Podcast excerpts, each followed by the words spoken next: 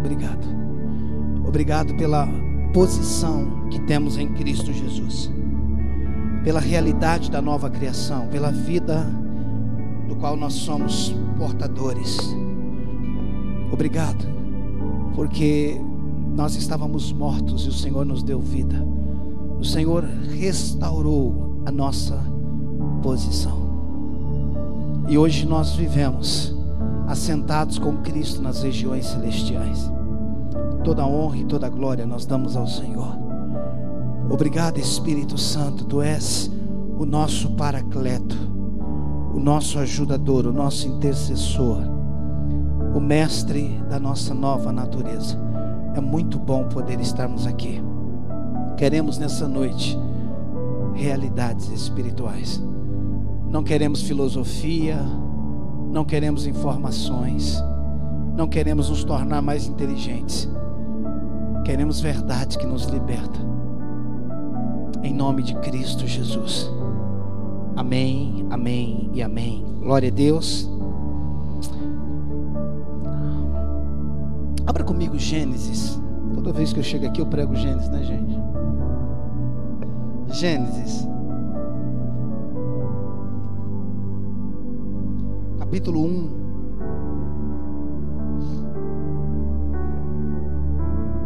Se nós não entendermos Gênesis 1 e 2, irmãos, eu estou muito em casa, então para mim assim, esses dias aqui vai ser um passeio, amém? Poder caminhar na palavra conduzida pelo Espírito. Se nós não entendermos Gênesis 1 e 2, nós não entendemos nada da Bíblia, amém? A partir de Gênesis 3, a partir de Gênesis 3, tudo é efeito e não causa. Ok? A partir de Gênesis 3, tudo é efeito e não causa. A causa é o pecado. Às vezes tem pessoas que chegam e dizem, pastor, eu estou com problema de moralidade. Eu falo, você não está com problema, você está em pecado. Você não pode chamar de problema aquilo que é pecado. Problema é quando você está com a torneira quebrada na sua casa. Aquilo é um problema, aquilo não é pecado. Amém? Então não chame de, não chame de problema aquilo que é pecado, porque são meios diferentes. A torneira você arruma, o pecado você não arruma. Você precisa se arrepender. Amém? Tem gente que está tentando arrumar aquilo que precisa de arrependimento.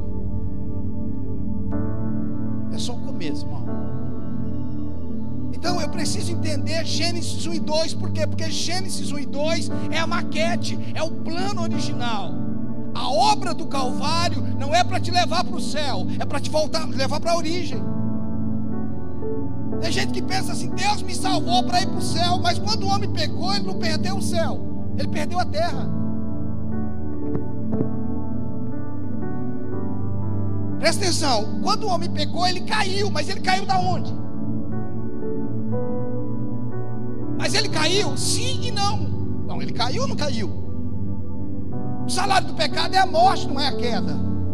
Mas ele caiu, sim, ele caiu da posição. Mas se ele não perdeu o céu, por que, que o céu se tornou o nosso alvo? O homem não perdeu o céu, ele perdeu a terra. Agora, se, se o homem perdeu a terra, por que, que ela está querendo ir para o céu? Deus não te salvou para o céu, irmão, Ele te salvou para a terra. Você sabe por que, a gente está passando problema com a terra? Porque a gente esqueceu dela e está buscando o céu. Quando você olha para João 3,16, nós vamos ler Gênesis, tá? Quando você olha para João 3,16, diz que Deus amou muito de tal maneira. Sim ou não? Versículo-chave da Bíblia. O mesmo João, nas suas cartas, primeira, segunda, terceira, João diz: Não ameis o mundo ah, mas Deus não amou? Quer dizer, Deus pode amar, a gente não. Em João 3,16 ele amou o mundo. Aí lá na frente João diz: Não ameis o mundo. E quem ama o mundo se torna inimigo de Deus. Presta, presta atenção. A palavra mundo é a mesma, mas o significado é outro. O mundo que Deus amou foi o cosmos. O mundo que não é para ser amado é Aion. Ele está dizendo: não ame o Aion, mas o cosmos você pode amar. O que nós não podemos amar é o sistema, mas o mundo é nosso. Os céus são céus do Senhor, mas a terra Ele nos deu. O problema é que a gente entregou a terra para o diabo e agora a gente está sofrendo com aquilo que nós fomos negligentes. Então eu preciso entender Gênesis 1 e 2. Quando Deus colocou o homem na terra, Ele queria que o homem fosse a extensão dele na terra. Escute, nós não fomos chamados para pregar Cristo, nós fomos chamados para apresentar Cristo, para manifestar. O Evangelho não é uma filosofia, não é falar de alguém. Você pode falar de Buda, de Maomé, mas você não é para falar de Cristo, porque Cristo em vós é a esperança da glória. Então, Gênesis capítulo 1, versículo 1. Muitos não precisam nem abrir, porque já sabe de cor. Diz: No princípio criou Deus os céus e a terra. No princípio criou Deus os céus e a terra. O interessante é que a Bíblia tem duas Gênesis. A Bíblia tem duas Gênesis. Quando você olha para Gênesis 1, segundo Moisés, porque quem escreveu o Pentateuco foi Moisés, ok?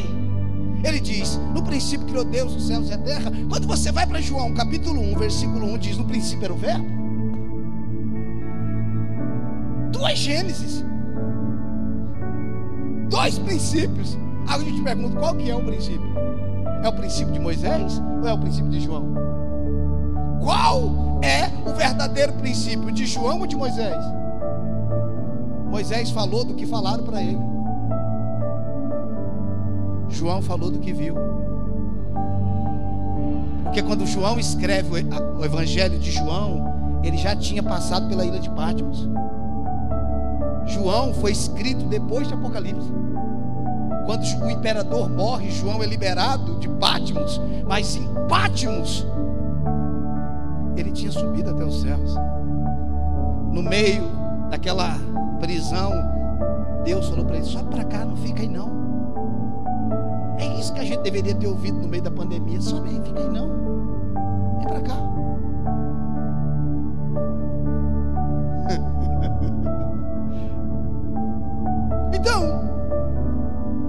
Gênesis de Moisés é uma coisa, o Gênesis de João é outra coisa.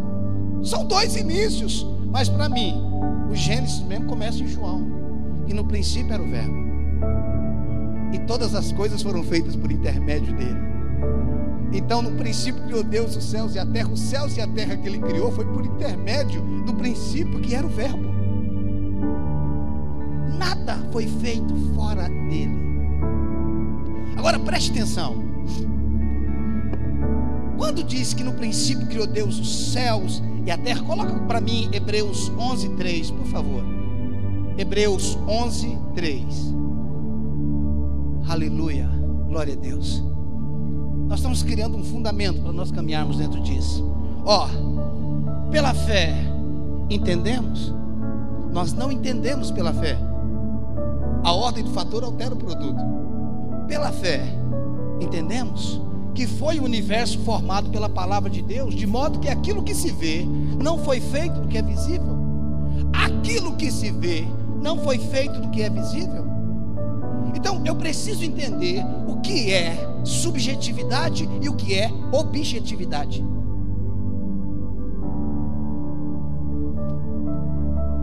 Quando você olha para um prédio como esse, tudo que você está vendo é objetivo. Porém, contudo, todavia, existe algo que você não está vendo que sustenta isso daqui? E o que sustenta tudo que você está vendo? É os alicerces? E os alicerces são subjetivos? Você não vê? Mas tudo que é visível só pode ser sustentado por aquilo que é invisível.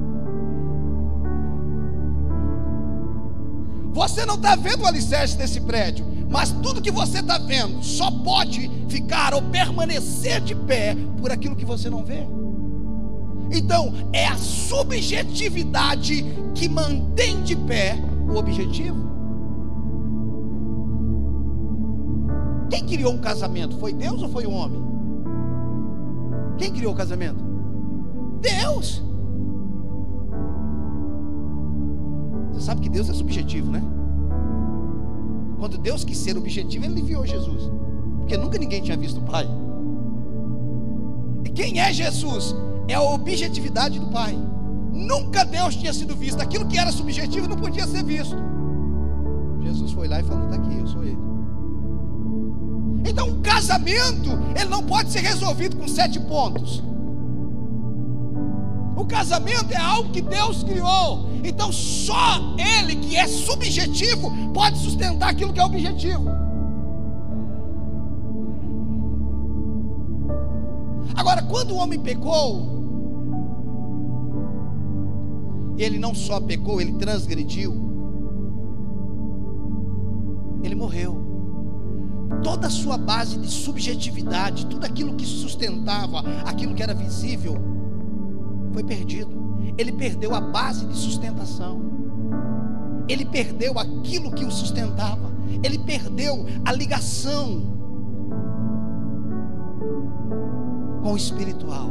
Céus e terra não são dois mundos, ou não foram criados para serem dois mundos de forma independente. São duas realidades, mas extensiva. Os céus é espiritual, a terra é física, mas não são dois mundos independentes, são duas realidades, sim. Mas não são duas realidades independentes. Diz assim: Deus soprou nas narinas do homem e o homem passou a ser a alma vivente. Quando foi que o homem passou a ser a alma vivente? Quando Deus soprou no seu espírito. Então, o que é a alma? É a expressão do espírito. E o que é o corpo? A manifestação da alma. Tudo que acontece no espírito só pode ser visto pela alma. Um coração alegre, a famosa o rosto. Então tudo que acontece no espírito só pode ser visto pela alma, mas tudo que está na alma é manifesto no corpo. Isso fala, por mais que o espírito é uma dimensão, a alma é outra dimensão e o corpo é outra dimensão, são dimensões diferentes, mas não independentes, mas extensiva. O espírito alma expressava ele, o corpo manifestava a alma no plano original. Agora nós estamos falando de tricotomia. Quando o homem pecou, a sua base, a base do amor, a base da entrega, da plenitude foi perdida. Presta atenção. A prova disso, quando você olha para um peixe, ele vive nas águas, não vive? Qual é a necessidade do peixe na água? Já encontrou peixe com alguma necessidade? Já encontrou peixe fazendo terapia? Já encontrou peixe com depressão? Já encontrou peixe infeliz? Com crise de identidade? Lógico que não, pastor. Lógico que não, por que, que lógico que não? Porque ele está na fonte. E na fonte ele não tem necessidade, ele não precisa de terapia e ele não vive em depressão. Por quê? Porque na fonte tem tudo que ele precisa. Agora, é importante entendermos que quando Deus quis peixe, Ele falou com a água. Então o peixe saiu da água. A água é a fonte do peixe. Tudo que o peixe precisa estava na água. Quando Deus quis planta, Ele falou com a terra. E tudo que a planta precisa está o quê? Na terra. Não tem necessidade. Não precisa de arrecadação de alimento para peixe. Nem projeto. Na minha casa, minha vida. O peixe tem tudo. Por quê? Porque ele é peixe, não porque ele está na fonte. Se você tirar o peixe da fonte, que é, que é as águas, o que, que acontece com ele? Se você tirar a planta da terra, e se o homem saiu de Deus, é isso. Se você tirou o peixe da água, por um tempo, quando você voltar para a água, ele fica bem. Então qual é o segredo? É voltar para a origem. Qual que é o segredo do homem? Voltar para a origem, não é ir para o céu. Senhor está falando que a gente não vai para o céu? Talvez a gente dê uma passada por lá, mas não vai viver lá. Fala isso não, pastor. Agora eu fiquei triste. Presta atenção no jardim do Éden. Quem se encontrava com quem? O homem ia se encontrar com Deus ou Deus ia se encontrar com o homem? Deus toda tarde estava lá. Tabernáculo, quem se encontrava com quem? Era o homem se encontrando com Deus ou Deus se encontrando com o homem? No templo de Salomão, quando foi inaugurado, o que, que aconteceu? O homem subiu ou Deus desceu? Deus desceu. Em Pentecoste, o que, que aconteceu? O homem subiu ou Deus desceu? Apocalipse capítulo 21, 22, que é 22. E vi a cidade santa, a nova Jerusalém que descia dos céus, o tabernáculo de Deus. E Deus dizia, diz, diz assim: E eu habitarei com eles, não eles comigo. O que eu estou te falando está na Bíblia. Só tem uma vez que o homem tentou subir. Isso chama Babel. Por quê? Quando o homem tentou ir para o céu, aconteceu uma confusão. Talvez seja essa a confusão da igreja. Porque ela está tentando ir para um lugar que não é para ela.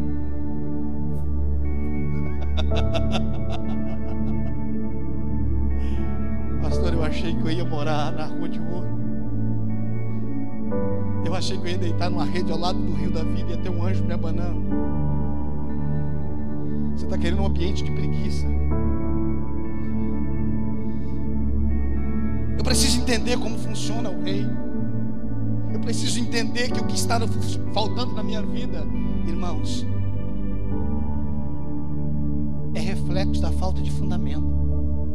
O que não, presta atenção, tempestade não derruba nada, ela só revela o que não tem fundamento. Essa pandemia serviu para quê? Para revelar. Ela serviu para revelar. E nós estamos, nós temos vivido uma situação diferente de tudo que nós vivemos, de tudo que nós já vivemos. Porque antigamente, ou algumas coisas que nós passamos, não atingiu todo mundo crise financeira atingiu todo mundo lá atrás? Não. Mas agora atingiu todo tipo de povo, povos, classes, raças, credo, todo mundo, atingiu todo mundo. O que significa? Que agora o que nos separa não são os nossos recursos. O que nos separa não é aonde nós moramos. que nos diferencia é em quem nós estamos. É em quem nós estamos.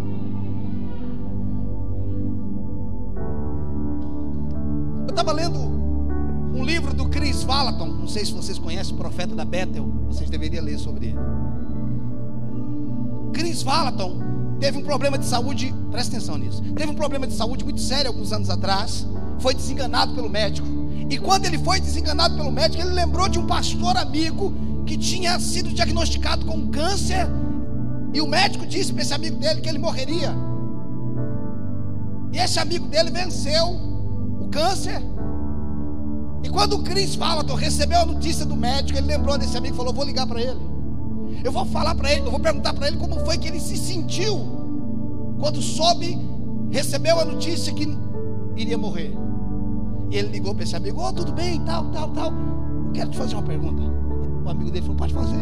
Ele falou: Quando você recebeu a notícia que iria morrer e você está vivo até hoje, como é que você lidou com aquilo? Como é que você encarou? Você sabe que esse amigo do Cristo respondeu: Ninguém pode me ameaçar com os céus.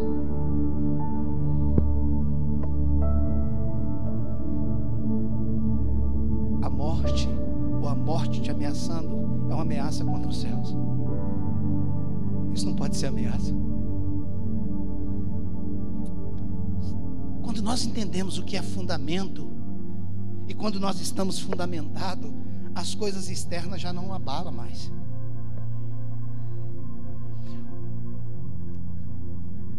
Quando Jesus estava no barco com os discípulos, o qual ele dormia e veio uma tempestade, todos, nós podemos dizer que todos estavam no mesmo barco, como diz, estão todos no mesmo barco, mas o que nem todos estavam era na mesma dimensão. Podemos estar, podemos estar todos no mesmo barco, mas não estamos na mesma dimensão, porque a dimensão tem a ver com o fundamento que aquilo que, que causava medo e, e, e pavor nos discípulos, Jesus dormia. E por que, que Jesus dormia? Porque ele era Jesus? Não, porque ele estava fundamentado. Eu não posso olhar para Jesus, irmãos, como alguém que fez o que eu não posso fazer. Porque ele mesmo disse que nós faríamos as mesmas obras. É claro que ele tem uma dimensão diferente da nossa, mas nós temos a mesma natureza que a dele. E é isso que nós precisamos entender. Significa que se Jesus conseguia dormir no meio de uma tempestade, nós também conseguimos. A diferença não é o que estamos passando, é em que dimensão nós estamos. Às vezes nós estamos viajando, passando por alguma igreja no Brasil, e depois a gente sai para jantar, o pastor diz assim: Pastor, tudo isso que o senhor falou, eu já falei. Mas parece que o senhor veio e falou é diferente. Eu falo para ele: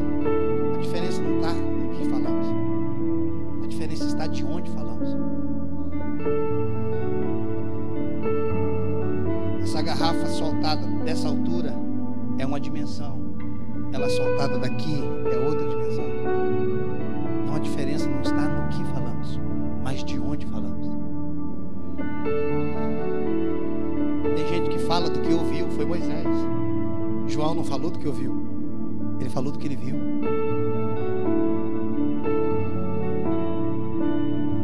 E o João disse: O que temos visto com os nossos próprios olhos.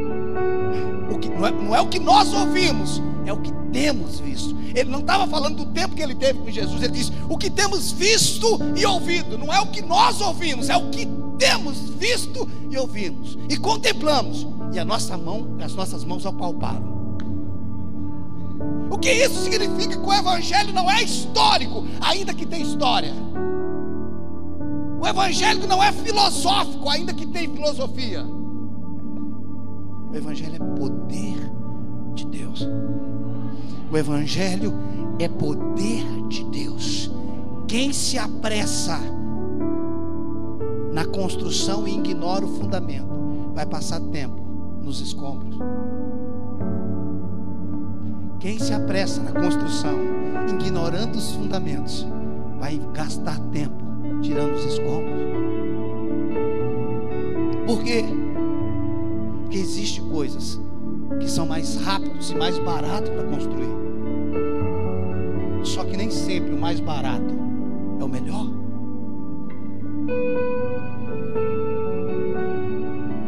Por quê? Porque ninguém quer investir no que, no que ninguém está vendo.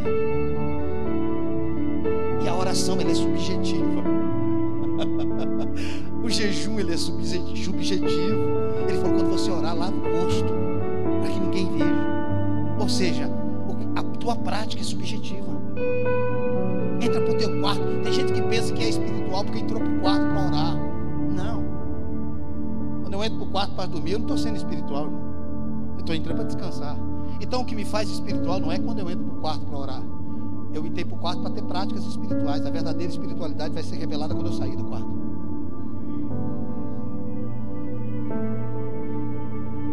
Então você não é espiritual quando pratica algo. Você é espiritual quando manifesta aquilo que você praticou. A verdadeira, tudo aquilo, irmãos, que não se torna, tudo aquilo que não se materializa, não é espiritualidade, é espiritualismo. Você sabe por que Jesus era espiritual, irmãos? Porque ele, ele, tomou, ele tomou forma. Jesus nunca foi carnal, mas tomou forma de carne. O que não pode ser visto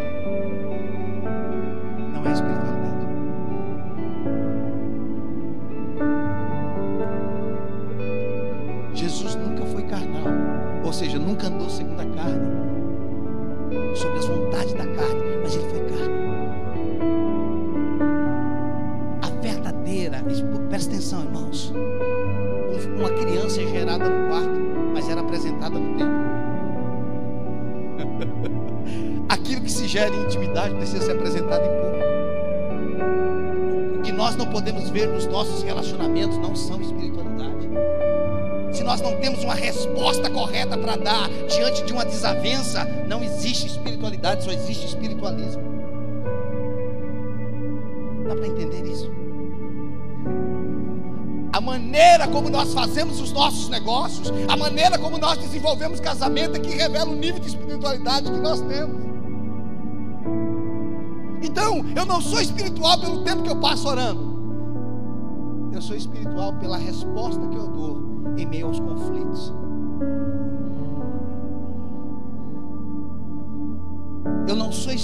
Espiritual porque eu evito as tempestades. Eu sou espiritual porque eu consigo dormir no meio delas.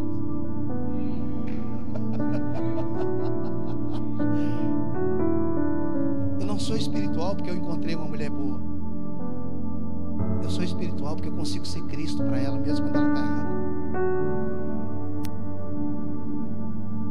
Foi por isso que Deus nunca deu uma esposa nova para Jó. Ele deu dez filhos novos. Deu a riqueza em dobro, mas a esposa era a mesma. Porque sempre vai haver alguma coisa na tua vida para tentar revelar a tua espiritualidade ou a tua carnalidade. Que isso significa que aquilo que não sai da sua vida, aquilo que não morre, Deus usa para matar você. Presta atenção, quando Davi foi encarar Golias, ele contou algo para Saul que era subjetivo. Saul falou: Você não pode matar esse gigante. Ele falou: Por que não? Ele falou: Porque você é moço, você é um menino, esse camarada é experimentado nas batalhas. Davi fala mais ou menos assim: Olha, Saul, eu não queria falar, não, mas vou contar para o senhor. Eu nunca contei para ninguém. Mas um dia eu estava cuidando das ovelhas e veio um urso. Ninguém tinha visto. Outra vez eu estava cuidando das ovelhas e veio um leão e ninguém viu. Ele estava passando para Saul as suas guerras subjetivas. Do que é que um urso se alimenta? O que é que um urso come, gente? Carne. O que é que, é leão? O que, é que o leão se alimenta? Carne. Sabe o que, é que Davi estava dizendo? Eu venci a minha carne no lugar secreto. Agora eu estou pronto para vencer o gigante em público. Porque a carne você vence no secreto. E o gigante você vence em público, porque são eles que te promovem. Você sabe que tem muita gente promovido caindo, irmãos? Porque vencer o gigante sem vencer o urso e o leão. Primeiro você vence a carne. Você entra para o seu quarto. Seu maior inimigo não é o diabo, o diabo Jesus venceu. Seu maior inimigo é você mesmo. Não tente vencer quem Jesus venceu, ele já é vencido. Preciso vencer a minha carne, as minhas vontades, as minhas emoções. Esse é o nosso maior inimigo. Então, quando nós entendemos o que é subjetividade, todo princípio que eu quebro hoje vai me quebrar amanhã. Todo princípio que eu quebro hoje vai me quebrar amanhã. E às vezes nós estamos quebrando princípios, fundamentos, por causa do momento. Não abra concessão. Não tem negociação. Não tem meio termo. Nós precisamos entender que o que nós não vimos, ou o que nós não vemos, é eterno. E o que nós vemos é passageiro.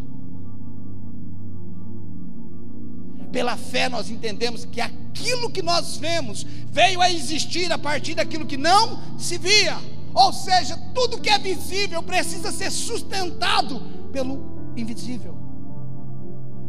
A terra era sustentada pelos céus, era uma extensão. A terra foi criada para ser uma extensão dos céus. E quando Jesus ensina os discípulos a orarem, isso fica claro que seja feita a tua vontade, assim na terra, como é feita nos céus. A oração do Pai Nosso é Jesus dizendo que a vontade do Pai é que a terra seja uma extensão dos céus. Essa é a realidade. Eu preciso entender o que é causa e o que é efeito. Tem coisas na nossa vida que é o efeito, não é a causa. Abra a tua Bíblia em Mateus. Aleluia, glória a Deus. Vocês estão aqui, amém? Mateus 7.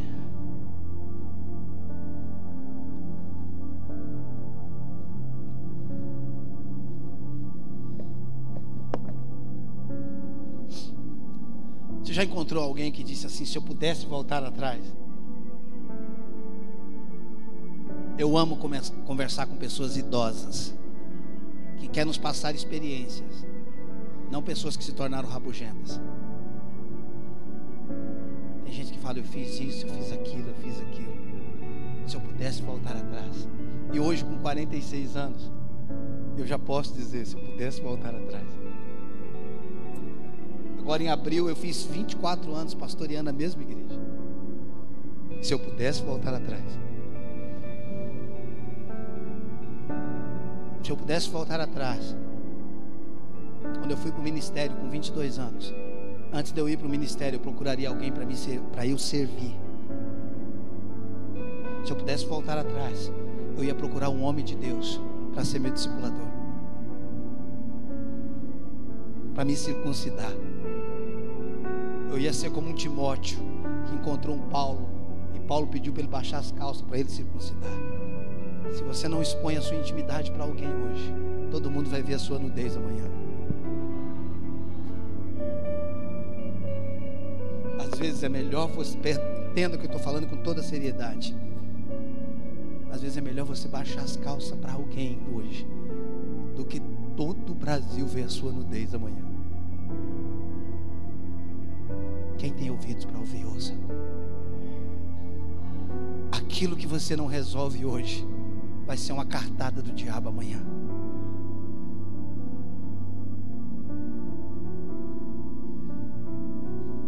Timóteo era um bom discípulo. Todo mundo dava bom testemunho. Mas o seu pai era grego.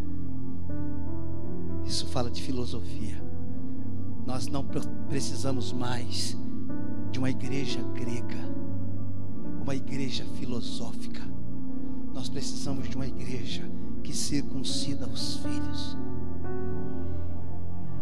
O que é a circuncisão? É o excesso todo homem carregava.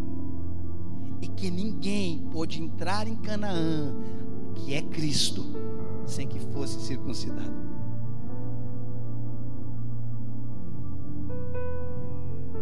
Existem coisas, irmãos, que não tá ligada, que não estão ligadas ao dom, estão ligadas ao fundamento. É por isso que antes de Jesus fazer qualquer milagre, ele andou 117 quilômetros para se encontrar com João Batista. Por quê? Porque é um fundamento. Porque é um princípio. Você sabe qual é o maior princípio de destruição? É o abandono. Tudo que, ficar, tudo que está em abandono se autodestrói. É isso que nós precisamos entender. É tempo de nós resgatarmos fundamento. É tempo de nós sairmos dessa exigência da mídia, da internet, onde tudo. Almocei, jantei, estou deitado, estou descansando. É, essa objetividade, essa, essa questão de aprovação. Escute, o que vai te manter em pé amanhã é o tempo que você passou de joelho hoje.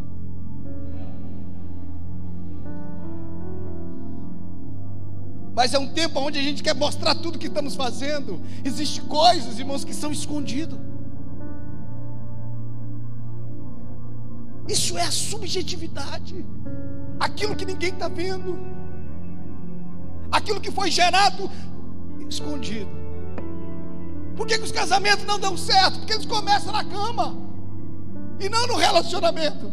Precisaríamos primeiro conhecer alma, ou espírito, alma e corpo. Mas começa no corpo, aí quando casa, conhece a alma, fala: Jesus, eu casei com o diabo.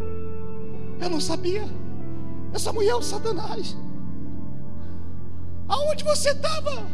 Que eu, não, eu não vi, nunca vi isso. É porque você começou de trás para frente. Se você tivesse conhecido o espírito, a alma, você não teria se apressado na carne. E tudo que começa na carne, termina na carne. Eu não sei por que, que não deu certo. Porque tem coisa que se desse certo estava errado. Tem coisa. Eu estava aconselhando um, caso, um, um rapaz um tempo atrás. Ele tinha traído a sua esposa e ele disse, pastor, nunca ninguém iria ficar sabendo. Eu falei, é mesmo? É, pastor, nunca. Eu falei que a Bíblia seria mentirosa. Ele falou, como assim? Eu falei, não tem nada oculto que não venha à tona. Presta atenção. Tem coisa, irmão, que se desse certo estava errado. E só está dando errado porque está certo. Porque a gente acha que está dando certo por causa do resultado.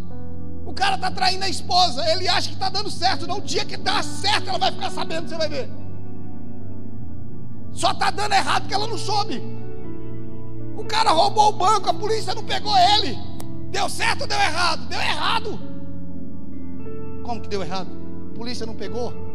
É porque para nós, nós estamos chamando de certo aquilo que deu resultado. O dia que der certo, ele vai ser pego.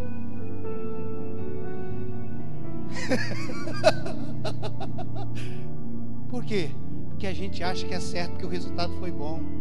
Não é o resultado que determina o fundamento, é o fundamento que te estabelece no resultado. Presta atenção. Deus não, Deus não é bom porque Ele faz. Deus não é bom porque Ele faz. Ele faz porque Ele é bom. Não é o que ele faz que determina quem ele é, é quem ele é que determina o que ele faz. Vamos ler Mateus 7. Aleluia, glória a Deus. 7, 24. Todo aquele, pois, que ouve estas minhas palavras e as pratica, será comparado a um homem prudente que edificou a sua casa sobre a rocha. E caiu a chuva, transbordaram os rios, sopraram os ventos e deram com ímpeto contra aquela casa, que não caiu, porque foi edificada sobre a rocha. E todo aquele que ouve essas minhas palavras e não as pratica será comparado a um homem insensato que edificou a sua casa sobre a areia. E caiu a chuva, transbordaram os rios, sopraram os ventos e deram com ímpeto contra aquela casa, e ela desabou, sendo grande a sua ruína. Nós estamos achando que a fé é para evitar o vento. A fé não evita o vento. Porque a fé não é cobertura. A fé é o firme fundamento. o que isso significa? É que a fé não te protege, ela só te guarda. Tem gente que está achando que a fé é a garantia de uma estrada boa. Fé não é garantia de estrada boa, é certeza de chegar no destino. Combati um bom combate, acabei a carreira e guardei a fé. Então, presta atenção: Daniel não foi para a cova dos leões porque ele era incrédulo. Ele só foi para a cova dos leões porque ele era crente. Então, às vezes, você está entrando em problema, não porque você não orou, mas justamente porque você orou. E a gente desenvolveu uma mentalidade que Deus é Papai Noel que Deus é minha fada madrinha. Não, não. A fé, ela, ela, ela não é emocional, ela é fundamental. Ela te estabelece. E quando vem o vento, e o vento não vem só sobre o ímpio, o vento vem sobre todo mundo, a tempestade vem sobre todos. No mundo passais por aflições, João 16, 33, isso é promessa. Mas, tem de bom ânimo, eu venci as aflições, elas são inevitáveis. Mas a vitória é certa quando nós nos estabelecemos na fé. Porque a fé não é algo, a fé é alguém, olhando Hebreus capítulo 12, olhando firmemente para o autor e consumador da nossa fé. Quem?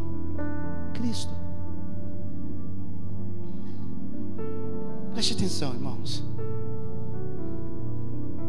Eu não posso desenvolver minha vida a partir daqui. O homem vivia a partir do espírito.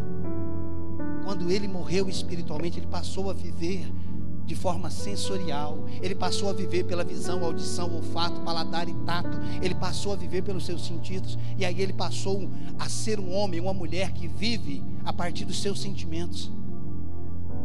E Deus não nos criou para vivermos a partir do que sentimos. Deus nos criou para vivermos a partir do que Ele diz. Deus nos criou para viver a partir do que Ele diz. Então, se nós não resgatarmos a subjetividade, se nós não resgatarmos a subjetividade, aquilo que é objetivo não vai permanecer.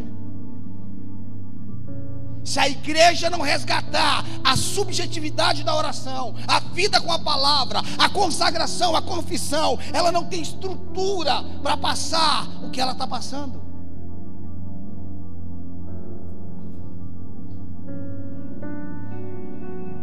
Pastor,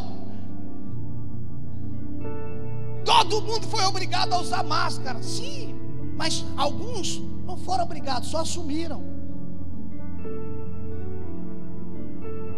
Quando chegar em casa você vai entender. Todo mundo teve que usar máscara. Não, alguns já usavam. A gente só não conseguia ver. Sabe por quê? Porque a gente acha que a plataforma diz quem nós somos. Nós achamos que a vocação nos define. Nós achamos que um PR, um AP de apóstolo, de pastor, a gente acha que isso nos define. Isso que nos define, isso é vocação. A nossa identidade não está no, no pastor, no apóstolo, no evangelista, no cantar. A nossa identidade está em Cristo. Nós, nós não fomos criados para fazer, nós fomos criados para ser. A nossa identidade precisa estar resolvido. Se eu não tiver que fazer nada, mas me tornar cada dia mais parecido com Ele, isso, isso, isso é suficiente. Irmão, sabe o que eu descobri no meio dessa pandemia? Eu falei para o Viviano: eu não preciso viajar. eu não preciso viajar. Porque eu tenho um lugar de plenitude, eu não, eu não me alimento do púlpito, eu me alimento dele. E ele disse: Quem de mim se alimenta, por mim viverá. O problema é que a gente está tentando se alimentar da empresa.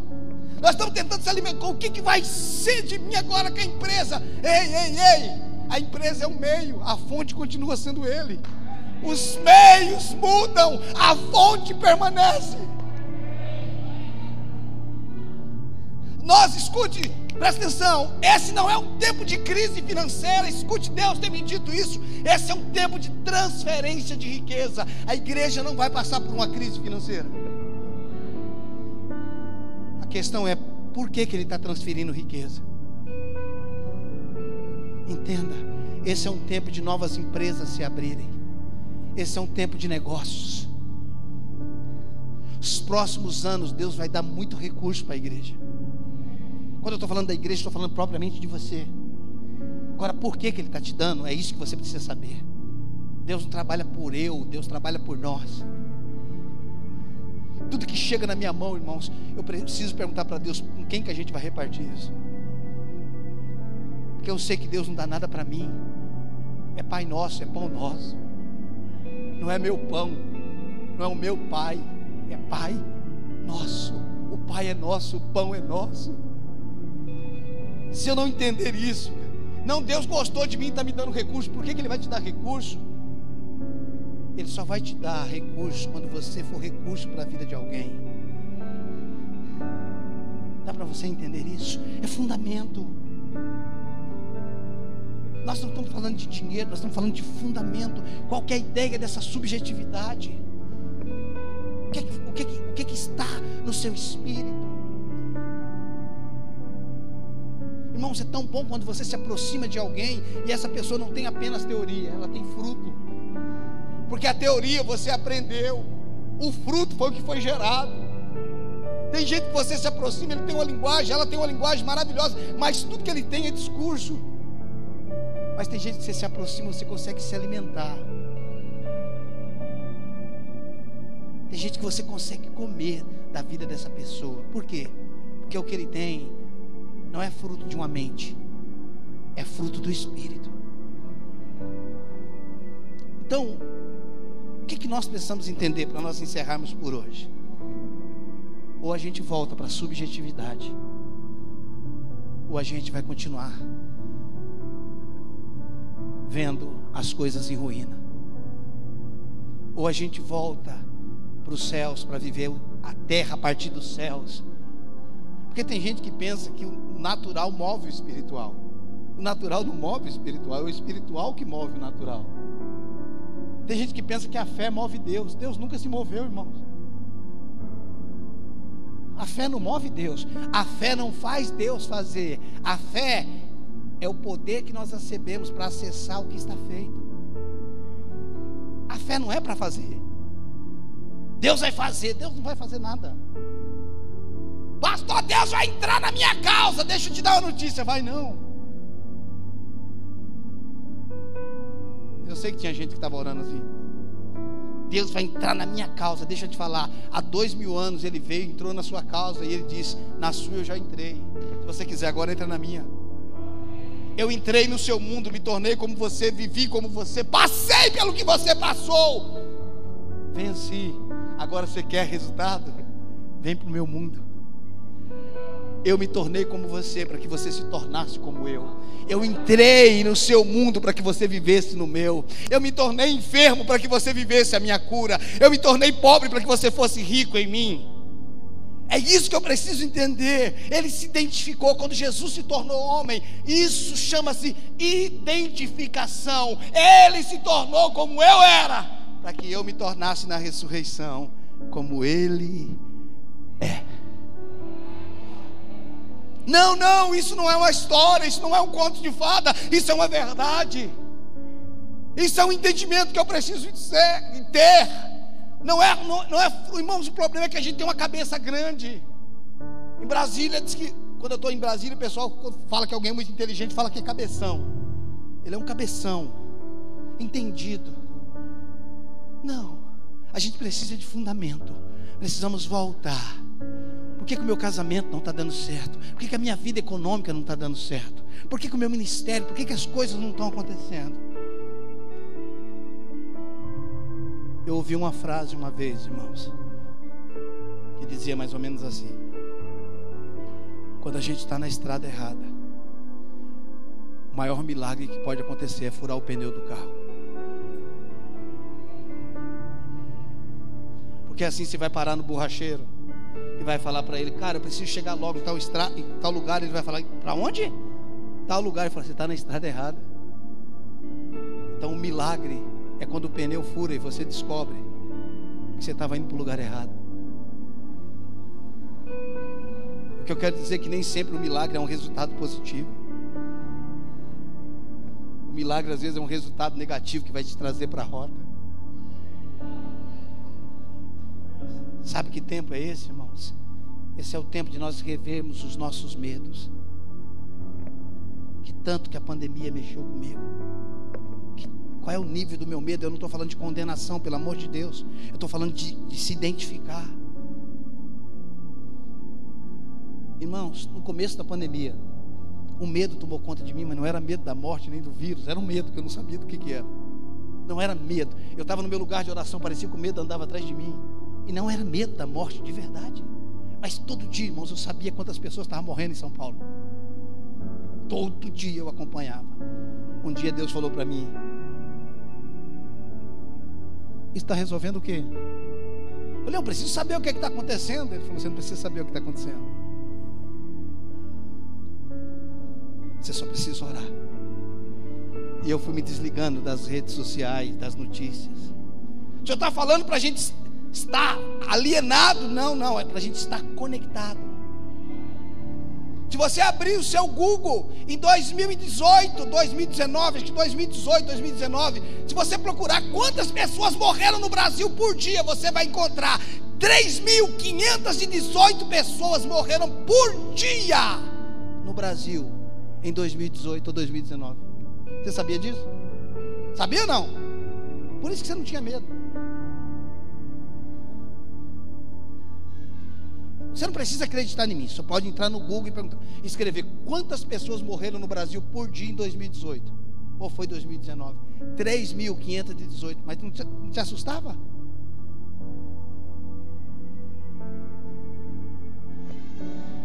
Por quê? Porque depois do pecado o homem passou a viver pelo que ele vê e pelo que ele ouve. E o meu justo vive da fé. Eu não estou, presta atenção, irmãos. Devemos orar, temos orado, coberto, Tenho pastores amigos que estão internados. Perdemos alguns pastores amigos. Pastor, eu tinha uma viagem para Brasília. Na semana da viagem, o pastor que a gente cobra em Brasília foi parar no hospital, quase faleceu. Tem um pastor amigo em Bandeirantes, Paraná, está internado, pastor Paulo. Eu não estou falando nada contra isso, pelo amor de Deus. Eu estou falando o seguinte: o nosso foco precisa estar na direção certa. Precisamos ter as precauções que são necessárias. O que nós não podemos é disfarçar a incredulidade com precauções. Vou repetir, vou repetir. Precisamos ter as precauções. O que nós não podemos é disfarçar a incredulidade com precauções. Tem coisas que eu tenho que fazer como líder eu tenho que ser modelo, eu tenho que dar exemplo. Eu tenho que chegar na igreja, eu tenho que dar exemplo. Eu sou líder. Mas eu estou fazendo com precaução e como nível de influência, é por causa do meu medo. Você só tem um caminho. Eu só tenho um caminho: é voltar. Pastor, o que, que o senhor enxerga para o Brasil? Nós já vamos encerrar. Avivamento. Escute, os próximos anos serão anos de avivamento nessa nação. Pastor, diante de tudo isso, o cenário está quase pronto. O cenário está quase pronto e nós temos o privilégio, teremos o privilégio de sermos a geração que vai viver um avivamento. Começo do ano passado, três estádios cheios Palestra, Itália, Morumbi e Brasília. Uau! Todo mundo dizendo Brasil avivamento. Foi janeiro, não foi? Fevereiro. Tá, a pandemia começou, apareceu no Brasil quando? Março. Aí todo mundo ih, abortou. Lembra do Chaves? É o disco voador.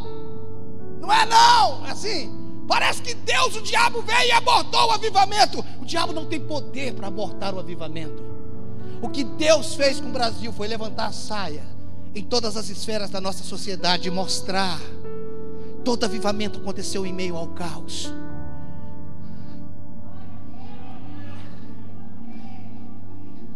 Pastor, parece que está cada dia pior, o cenário está quase pronto.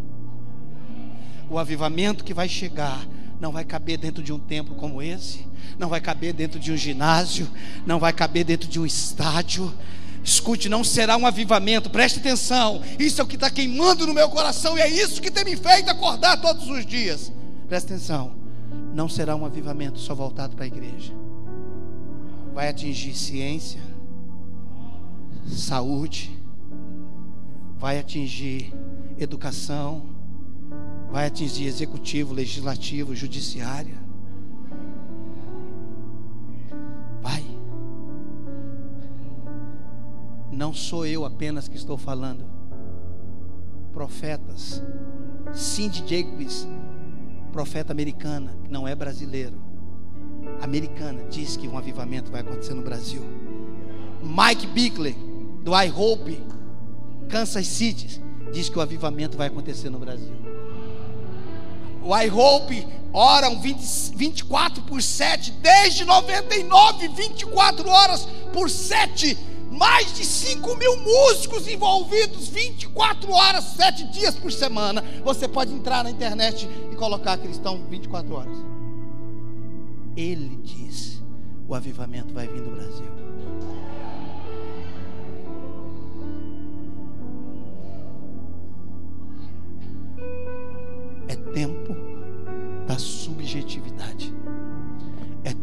Voltarmos e estabelecermos os fundamentos.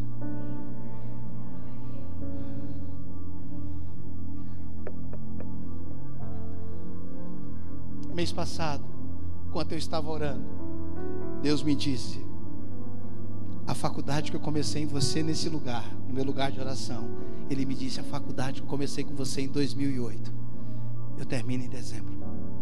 Dezembro desse mês, desse ano. Sabe o que eu entendi? Que ele estava me dizendo: você ficou escondido desde 2008. Agora você vai sair. Você sabe quando é que nós estamos prontos ou prontos para ter tudo? Quando nós tivermos o entendimento de não possuirmos nada.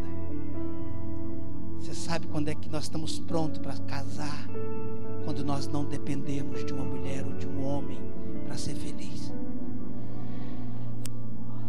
Você sabe quando é que nós vamos estar prontos para o matrimônio? Quando a gente perder a mentalidade platônica. Você me completa. Desculpa se eu quebrei, se eu derrubei seu castelinho de areia. Ninguém te completa. Você é completo nele. Nele vivemos, nos movemos e existimos. Minha mulher não me completa, eu a amo. Deus não nos uniu para nos completar, Deus nos uniu por um propósito. Pastor, e o amor? O amor não é sobre o que me falta, é sobre o que eu tenho.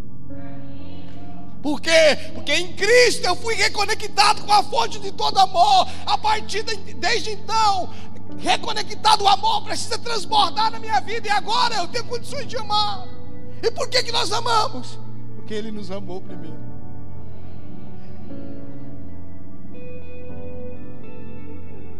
Deus não passou a te amar porque você o amou. Você passou a amar ele porque ele te amou. E sabe uma coisa? Ele não tem amor. Ele é amor. Então, amor não está ligado ao que ele faz. O que ele faz só é a expressão do seu amor. Você é amado. Você é aceito. Você é aceita. Precisamos voltar ó, aos fundamentos. Precisamos voltar a investir naquilo que ninguém vai ver. Deus te levantou para estar na internet, amém, nada contra. Mas entenda que tem coisas que é só você e Ele. Intimidade a três é prostituição. Você apresenta o, o, o fruto em público, mas gerou ele em intimidade no secreto.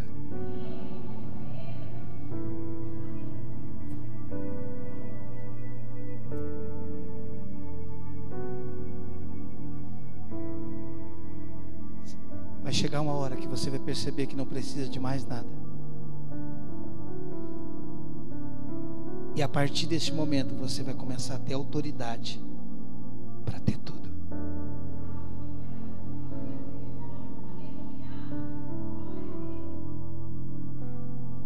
Por favor, se coloque de pé.